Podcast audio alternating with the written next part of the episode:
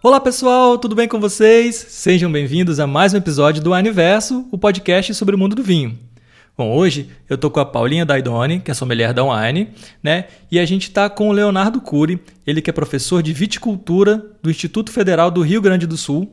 E a gente vai conversar sobre o cultivo de uvas no Brasil. É isso mesmo, Paulinha? Oi, Vitor. Oi, pessoal. É isso mesmo, a gente está com o professor que ele sabe tudo de cultivo de uvas no Brasil. Ele dá aula no Instituto Federal do Rio Grande do Sul, no campus de Bento Gonçalves. Lá foi o primeiro curso de enologia do Brasil. Então imagina a quantidade de coisa que ele sabe, né, Vitor? Bom, Leonardo, seja muito bem-vindo. Obrigado por aceitar participar aqui com a gente. E eu já tenho uma pergunta de cara. É verdade que a Merlot é a uva ícone do Brasil? Bom, primeiramente, né, agradecer pelo convite, Paulinha, Vitor é, é, uma, é uma grande oportunidade, né, para estar tá passando um pouco do conhecimento para o pessoal que escuta, né, o, o, canal de vocês. Bom, essa é uma, uma grande pergunta, viu, Paula?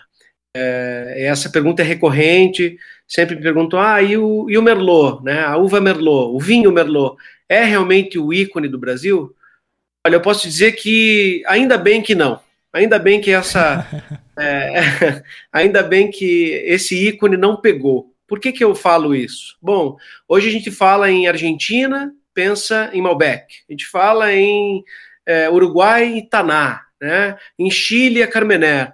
Pô, mas ele, esses países produtores, eles são muito mais do que isso. Eles produzem muito mais coisa, muito mais uvas diferentes, com diferentes terroirs, com diferentes condições, intervenções.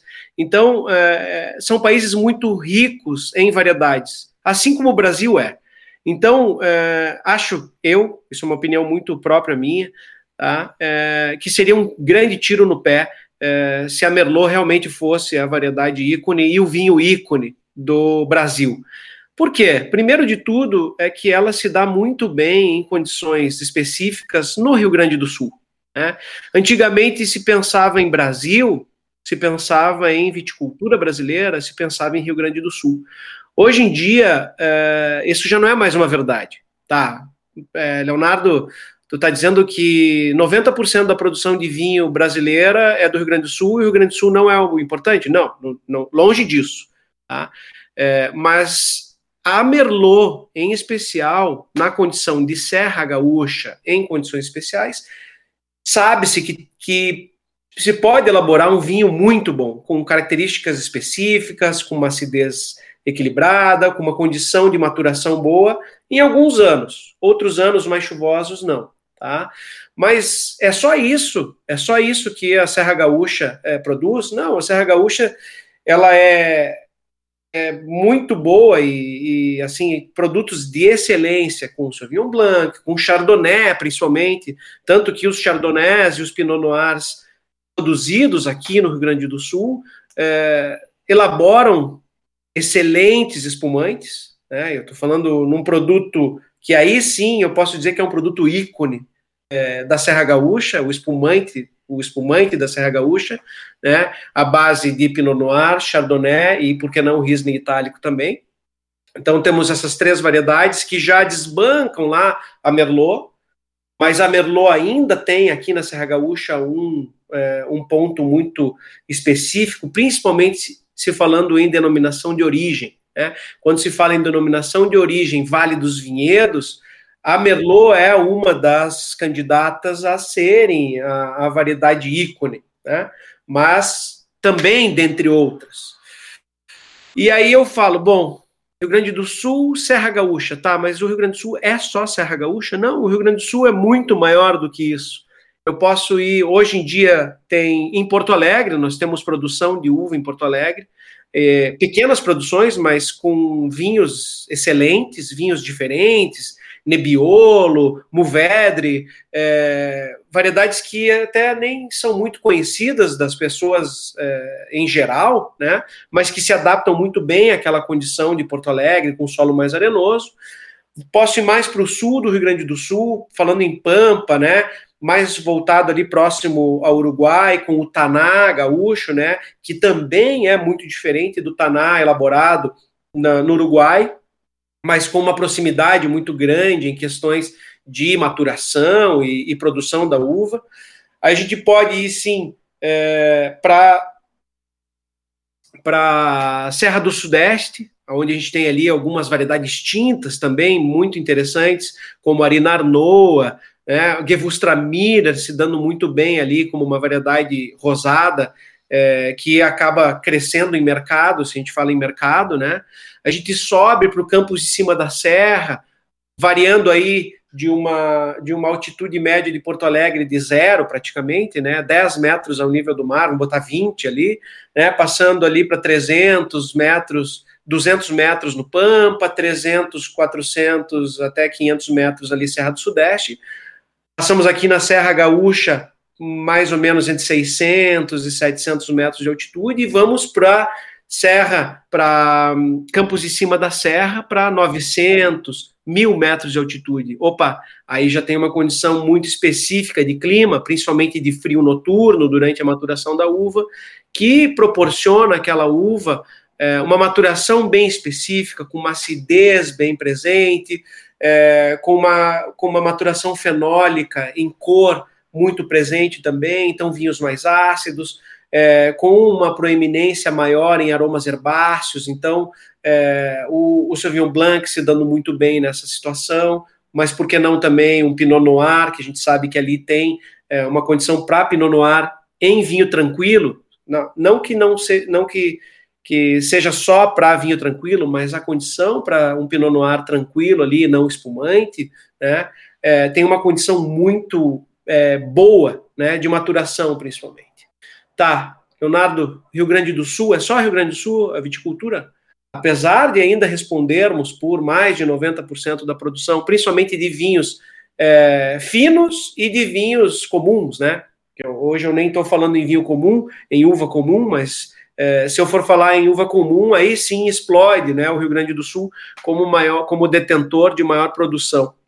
Mas falando em vinho fino, a gente ultrapassa a divisa do Rio Grande do Sul e entra em Santa Catarina com uma condição muito específica regionais, né? Tem a região do, do, do Goethe ali embaixo, que aí é uma uva híbrida, eu vou deixar para outra hora para a gente conversar, mas a gente fala ali em Serra Catarinense, a Serra Catarinense despontando é, com variedades brancas, né? Sauvignon Blanc, Chardonnay, quando a geada deixa produzir, chardonnays excelentes quando ela não acaba com a produção, as geadas tardias acabam com a produção já no início da, da brotação da uva.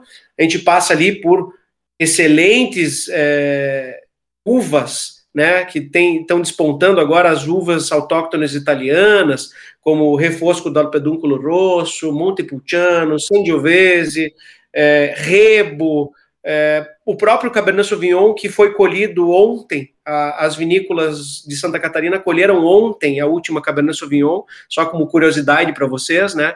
Estamos em maio e estão colhendo uva ainda assim. Uma condição praticamente de Chile. O Chile está colhendo uva, está terminando a colheita da uva. São Joaquim está terminando a colheita da uva agora também. Com uma condição muito específica, né? É, muito. É, a mesma condição de Campos de Cima da Serra, é uma condição de vinhos mais ácidos, com uma maturação fenólica bem realizada, em anos que não chove muito, né, como foi esse ano também, com exceção das brancas, que foi um ano um pouco complicado para os vinhos brancos tranquilos. É, entendi. Mas aí, Leonardo, é, te interrompendo um pouquinho, eu sei que no sul, beleza, a gente tem essa produção muito grande, mas eu sei que no, no norte também, no nordeste, eu descobri há uns episódios para trás aí com a Sibéria que a gente tem uma produção de vinhos é, na Bahia também. Isso me deixou muito surpreso, até porque o Brasil é um país muito grande, né? A gente deve ter vários aí microclimas e é, é um pouco surpreso a gente saber que tem numa região que aparentemente não é tão, não seria tão tradicional para o vinho, mas que de fato produz lá. É isso mesmo?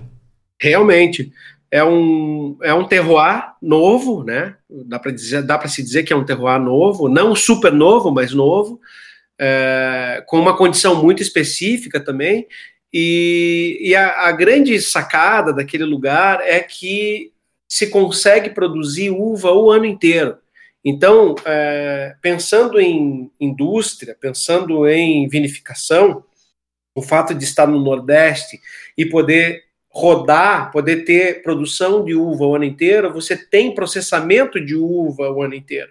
Então você tem vinificação o ano todo, produzindo vinhos diferentes, ok? É, tem épocas mais chuvosas lá que eles preferem não colher, mas sim, é, variedades, principalmente falando em moscatéis, né? Você, excelentes moscatéis se produzem lá, e principalmente falando em vinífera, é, vamos dizer assim, de conhecimento comum, né? A Sirá. A Sirá teve um grande uh, incentivo e um grande boom de produção nesse local. Por quê? Porque a Sirá é uma variedade que se adapta muito bem a condições áridas, a condição, a, condições de baixo, de déficit hídrico, né? De baixa pluviosidade. E aí, tendo um sistema de irrigação pontual para que a planta se desenvolva e possa maturar em uma condição de estresse hídrico, tá pronto, tá feito. É uma condição praticamente de Chile, Argentina, né? Estou falando ali de é, dos vales ali, vamos falar de, vamos falar mais específico de Mendoza e região e todo o Vale Central do Chile, que é que é todo ele irrigado, é uma condição irrigada lá também. Então a gente consegue trabalhar muito bem as maturações e tende a ser uma condição de maturação mais é, comum todos os anos. Então você tem uma padronização de maturação praticamente todos os anos. Bacana. Isso seria legal, né, Paulinho? Então, para aqueles produtores que trabalham com, com um leque um pouco mais versátil, assim, né? Mais abrangente, que aí seria capaz de produzir uma, uma diversidade um pouquinho maior de vinhos. Sim, exatamente. Eu ia até, inclusive, perguntar para o Leonardo sobre isso. É, é muito comum a gente ver os produtores começando um cultivo das uvas mais tradicionais, mais tradicionais não, eu diria as uvas mais conhecidas, como Cabernet Sauvignon, até a, a, a Merlot mesmo, a Malbec, é, agora você comentou da Syrah, anteriormente falou das uvas italianas. Será que valeria a pena a gente abrir mais espaço para essas uvas do que ficar insistindo tanto em continuar o cultivo de, dessas uvas francesas que são mais disseminadas? Será que se a gente aqui no Brasil não criasse o nosso nosso estilo de produção de uva, deixando um pouquinho de lado elas, a gente não teria mais é, sucesso nas nossas produções, ao invés de ficar batendo em cima dessas uvas? Com certeza absoluta. E por isso que eu volto a dizer que ainda bem que a Merlot não foi o ícone do Brasil. E tomara que nunca mais volte a dizer, ah, a Merlot é o ícone. Não, não. É, longe disso.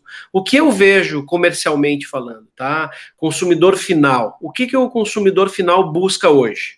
Busca por diferença, por, por diferencial. Eu quero eu quero novo, né? Eu falando eu como consumidor final. Eu quero novo, eu quero inusitado, eu quero variedades diferentes. Eu quero ribola de ala, uma branca, é, vinho de ribola de ala. Eu quero é, saperave. Eu quero descobrir coisas novas, né? Um vinho da, da Georgia que ninguém é, nunca deu bola, que de repente despenca, que de, e, e, as pessoas, opa, olha essa perave, vamos ver essa uva, e aí compara essa uva com as variedades tradicionais francesas. Olha, essa perave comparando com o que se tem de mais é, solidificado né, no consumo, um Cabernet Sauvignon, por exemplo, ou um Merlot, olha, ela é mais tranquila quanto a isso, ela tem um pouco de cor, tem um pouco menos de cor. O Nebbiolo, ah, o Nebbiolo ele é um pouco mais tânico, também tem menos cor, mas ele é agradável ou não, ele, ele serve para harmonizar com pratos é, diferentes do que eu harmonizava com aquele Cabernet cheio de madeira que eu tomava antigamente. Até mesmo eu falo cheio de madeira porque uh, as próprias vinificações estão, estão mudando. Hoje em dia, eu vejo muito no mercado as próprias, viní as próprias vinícolas colocando a, a mesma variedade oaked e unoked, né? Ou seja, barricado com madeira ou sem barrica, sem madeira. Então, para quê? Para que exatamente proporcionar para o consumidor experiências diferentes dele reconhecer a mesma variedade com madeira, com notas terciárias pesadas, né, com chocolate, café, fumaça, baunilha, é, seja o que for, ou então a mesma variedade sem todas essas características terciárias e com características primárias muito mais é, evidentes, né, da fruta, da passa ou não, da passa ou não, né, da, da, fruta compota, da fruta super madura, da fruta menos madura, do herbáceo, do não herbáceo, seja o que for. Então, é, nós temos uma, uma infinidade ainda de variedades a serem exploradas, e eu vejo mesmo é, o consumidor final muito mais curioso, muito mais é, exigente, obviamente. Hoje em dia, o consumidor final ele já não se contenta com um Cabernet Sauvignon cheio de madeira, simples, né? Indo mais para umas variedades diferentes, variedades que realmente chamam a atenção dele por outras características. E que essas variedades, né, seja ela, vamos pegar o Merlot, o Merlot produzido aqui na Serra Gaúcha é completamente diferente do Merlot produzido em Minas Gerais, em São Paulo, e isso é que é legal, é essa, essa, essa identidade é, territorial, ou vamos dizer, essa falta de identidade, né? Porque você não pode dizer, ah, o Merlot brasileiro. Não, o Merlot brasileiro da onde? É o Merlot brasileiro da Serra, de São Paulo, de Minas, da onde? Né? Essa falta de identidade é justamente o que nos faz é, ser o, um país diferente, um país vitivinícola diferente. Essa é a grande sacada, no meu ponto de vista. É aquilo, né? Para assim, para quem tem para quem ainda tem, né, 2021, vamos ver, se para quem ainda tem preconceito com produto nacional, com vinho nacional, acho que é só a gente fazer um paralelo à nossa gastronomia, por exemplo. A gastronomia brasileira não perde para nenhuma outra de outro país. E pelo fato de a gente ser um país muito grande, a gente tem uma culinária bem diferenciada. A mesma coisa para o vinho. É só se permitir aí e consumir uns vinhos nacionais que a gente tem aí de várias regiões, como o Leonardo trouxe aqui, que com certeza quem consumir um vinho nacional desse vai ter uma ótima experiência, né, Leonardo? Exatamente. Tu falou, tu, tu tocou num ponto bem específico, né?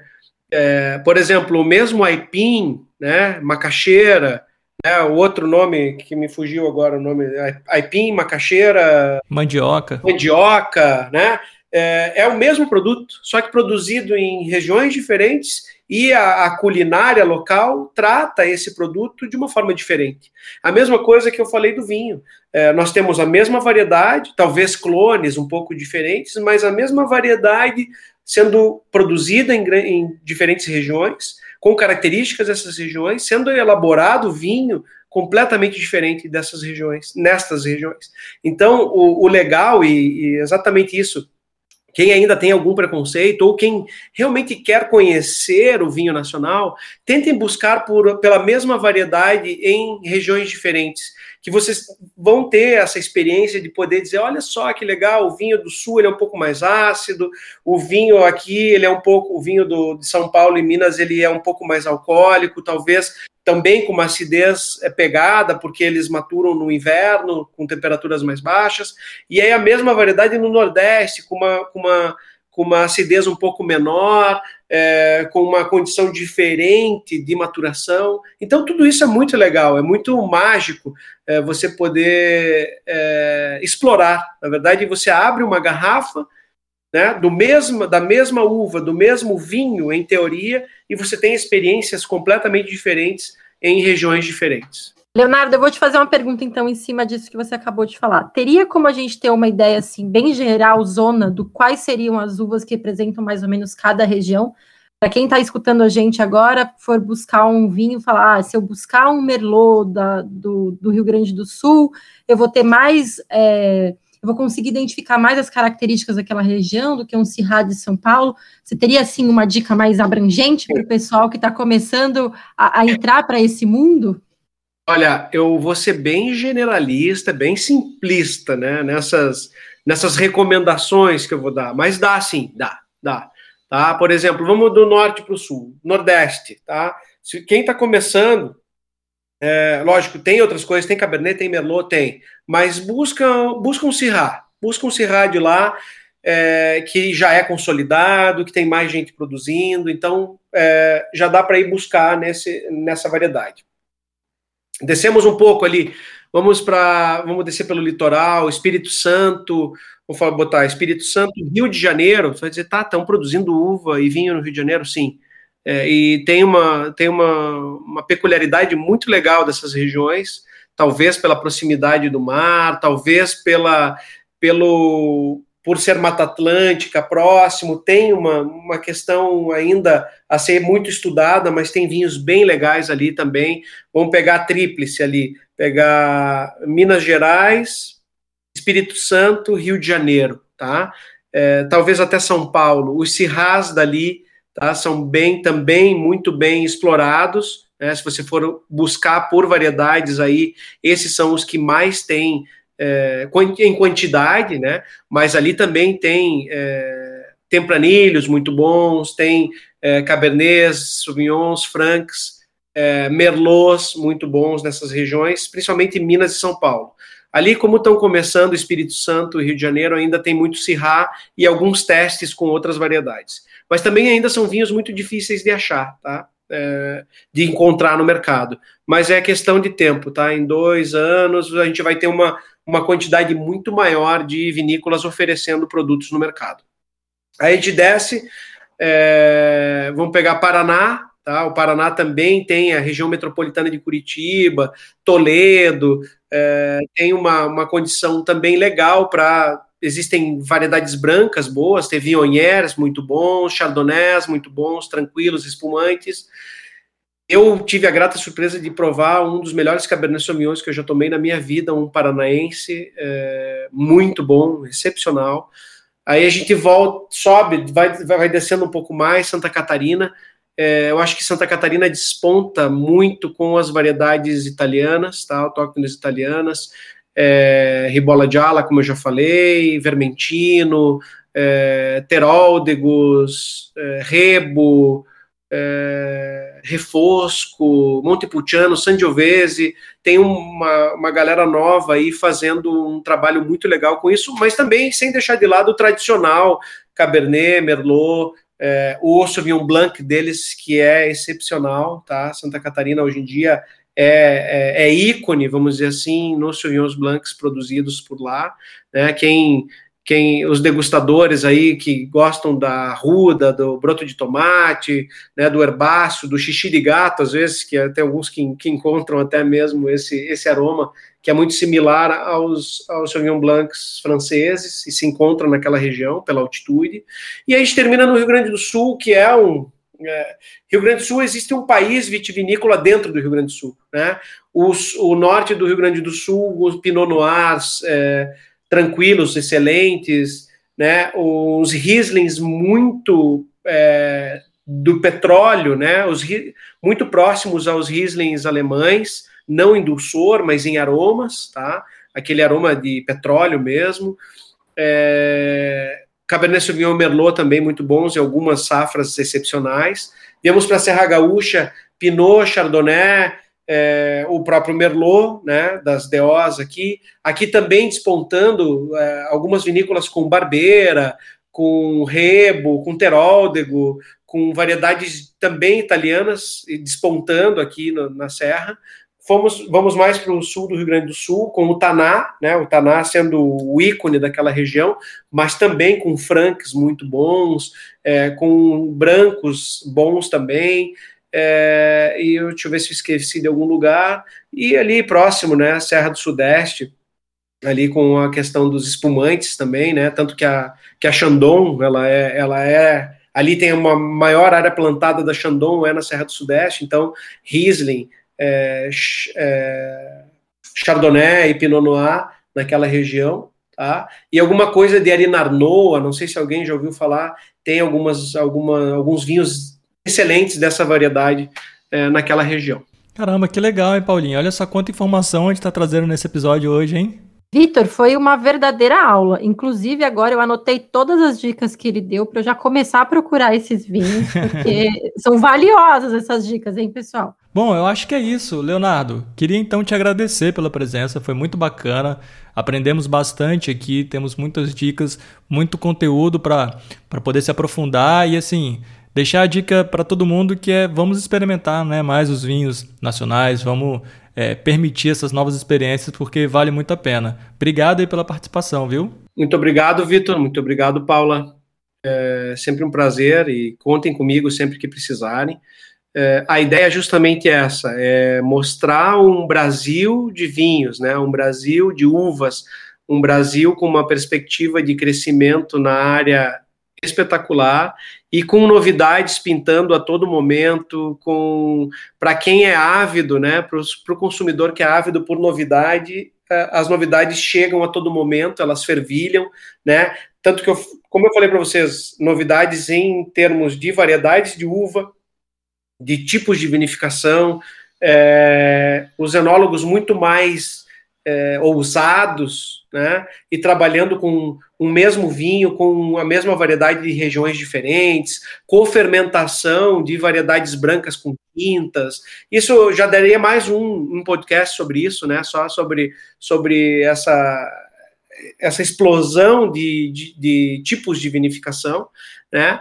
E no fim das contas, a ideia é fazer com que o consumidor o consumidor que ainda tenha qualquer preconceito do vinho nacional que perca isso e que é uma bobagem ainda se ainda tem alguns haters né do, do vinho nacional que fomentam notícias ruins do vinho nacional coisas que até nem existem e para que, para que, não sei, tentando favorecer alguém ou desfavorecer o nacional, eu acho que a gente tem mesmo é que jogar a viticultura, a enologia nacional para cima, a gente tem que fomentar isso e fazer com que esses vinhos, todos esses vinhos diferentes que eu falei para vocês, cheguem na, na, na, mão do consumidor final para que ele prove, deguste e, e, e eu sempre digo, cada garrafa que você abre, né, você consegue, naquele momento, viajar para aquela região produtora sem sair de casa. Então, você, você consegue consumir a região,